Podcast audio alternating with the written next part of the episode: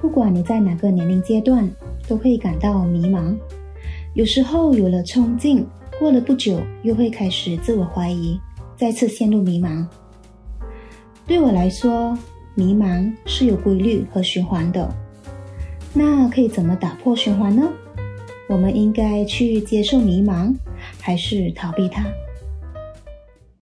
嘿，累了吗？来碗鸡汤吧。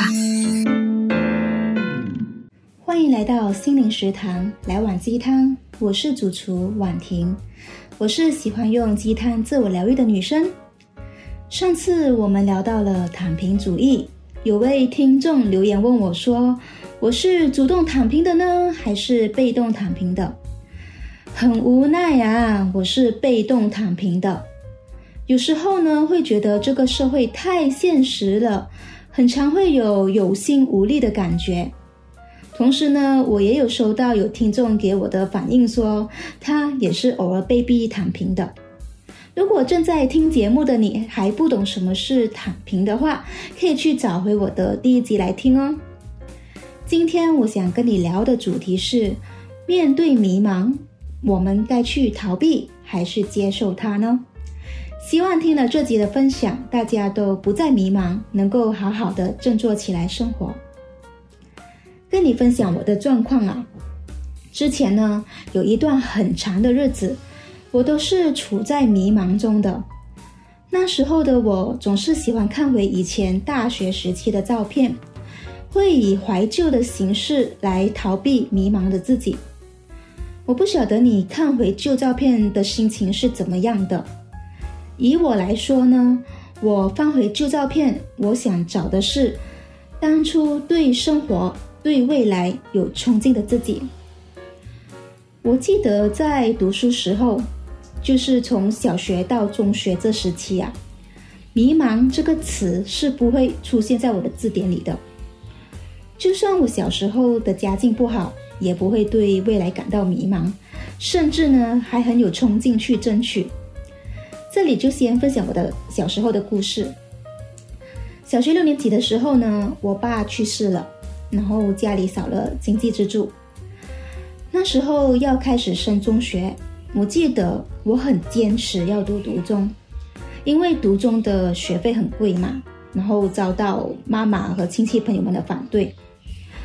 那时候呢，不管家人们怎么反对，我还是坚持我的选择。于是呢，我也不懂哪里来的勇气，我竟然冒充我妈妈的身份打电话给学校，问关于申请奖学金的问题。而且呢，那时候我才十二岁，完全没有管校方有没有听得出我这把小孩子的声音，因为我真的很想很想进读中，我我我是完全豁出去了。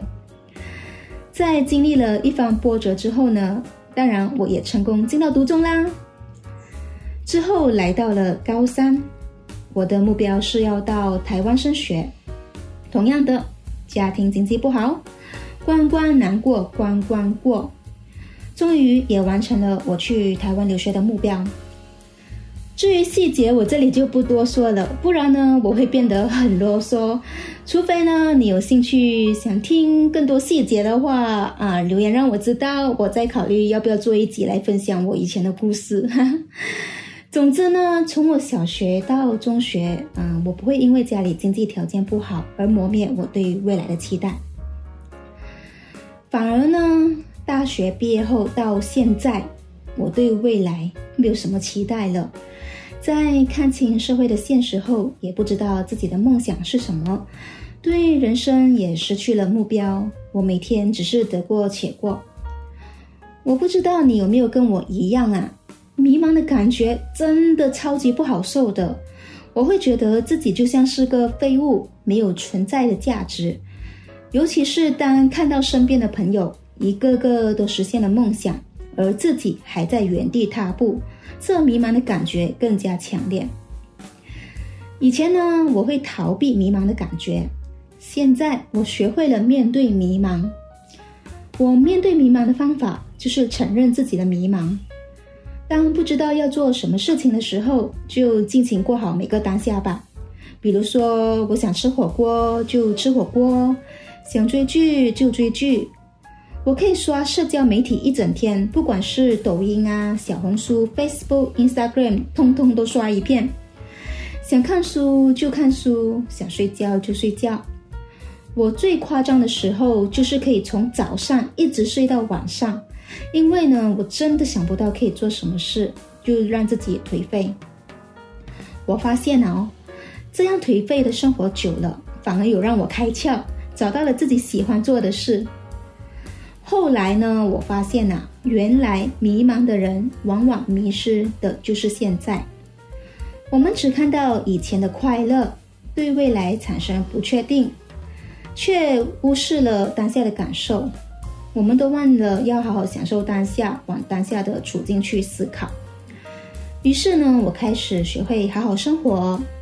我本身就是个吃货嘛，想吃什么就买来吃。而且呢，我每次吃到好吃的东西，都会放到社交媒体跟朋友分享。当朋友也因为我的介绍而去尝试的时候，对我来说挺有成就感的。原来呀，自己也有这样小小的影响力。我也因此开始喜欢上内容创作。在过好每个当下的时候呢，你会慢慢发现你喜欢做的事情。